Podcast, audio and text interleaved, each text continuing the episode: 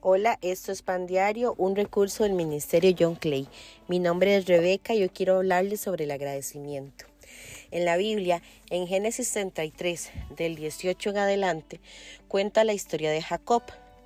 Dice, Jacob llegó sano y salvo a la ciudad de Siquem, que está en la tierra de Canaán, cuando venía de Padamaram, y acampó delante de la ciudad y compró una parte del campo donde plantó su tienda de mano de los hijos de Amor, padre de Siquem, por cien monedas, y erigió allí un altar.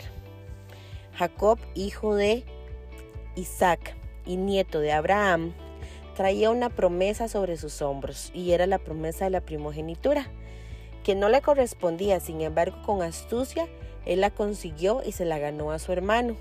Pero esto le ganó haber salido enojado y escondiéndose de su hermano mayor por haber hecho esto.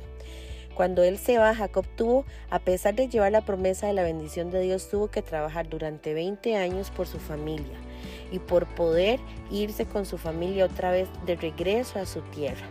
Cuando Dios le dice a Jacob que es momento de irse, Jacob había visto la provisión de Dios, había visto la multiplicación, había visto el cuidado del Señor y cómo Dios tenía una promesa sobre su vida. Sin embargo, él estaba muy asustado del encuentro con su hermano Esaú. Entonces me llamó mucho la atención ver la actitud de Jacob.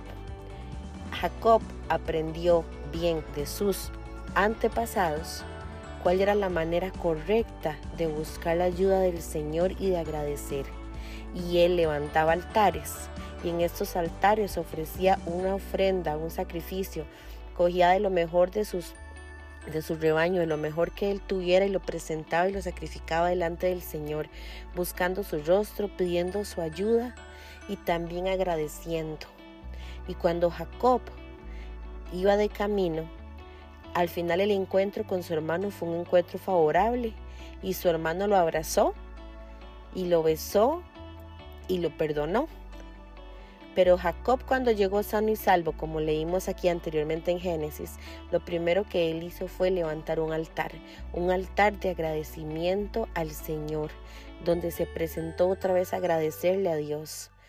Me llama mucho la atención esta actitud de Jacob, porque muchas veces nosotros los cristianos, cuando el Señor nos da algo, creemos que el Señor estaba en la obligación de dárnoslo y no agradecemos de todo corazón el que el Señor nos lo diera. Tenemos que entender que Dios no está en la obligación de bendecirnos, ni está en la obligación de responder nuestras peticiones. El Señor lo hace por su amor y por su misericordia. Y nosotros somos los que debemos de estar agradecidos por lo que Él hizo con nosotros. Pero no es que vamos a ir a levantar un altar en esta época y vamos a buscar algún animal, lo mejor que tengamos y matarlo delante del Señor. Pero sí deberíamos hacer un alto cuando le pedimos algo a Dios y hacer un alto cuando el Señor nos respondió y estamos agradecidos y presentarnos nosotros como ese altar delante del Señor con un corazón limpio y agradeciendo.